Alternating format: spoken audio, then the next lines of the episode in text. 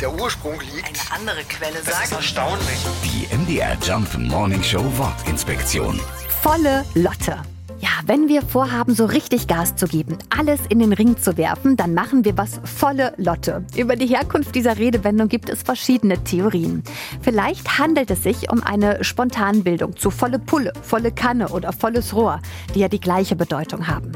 Im Bergbau bezeichnet eine Lotte einen Kanal oder eine Röhre, die zur Frischluftzufuhr oder dem Abtransport von Wasser diente. Hier ist ein Bezug möglich.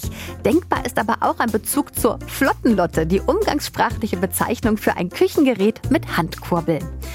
Das Meyers großes Konversationslexikon nennt für Lotte noch den rankentragenden Langtrieb des Weinstocks.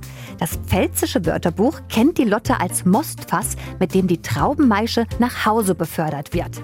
Ein Bezug wäre auch hier herstellbar. Sicher wissen wir das aber nicht. Die MDR Jump Morning Show Wortinspektion. Jeden Morgen um 6.20 Uhr und 8.20 Uhr und jederzeit in der ARD Audiothek.